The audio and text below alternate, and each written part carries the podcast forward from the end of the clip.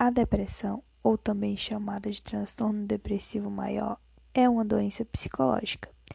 Ela se apresenta como um conjunto de condições relacionadas ao aumento ou à diminuição do humor. É a sensação de tristeza inacabável ou perda de interesse nas atividades cotidianas. Por conta do isolamento social, uma pesquisa feita pela UERJ Universidade do Estado do Rio de Janeiro, com 1.460 pessoas em 23 estados diferentes. Os estudos mostraram que os casos de depressão aumentaram 90% em pouco menos de um mês.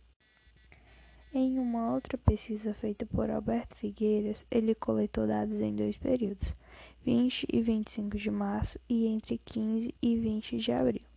A quantidade de pessoas com estresse agudo no início da quarentena subiu de 6,9% para 9,7%.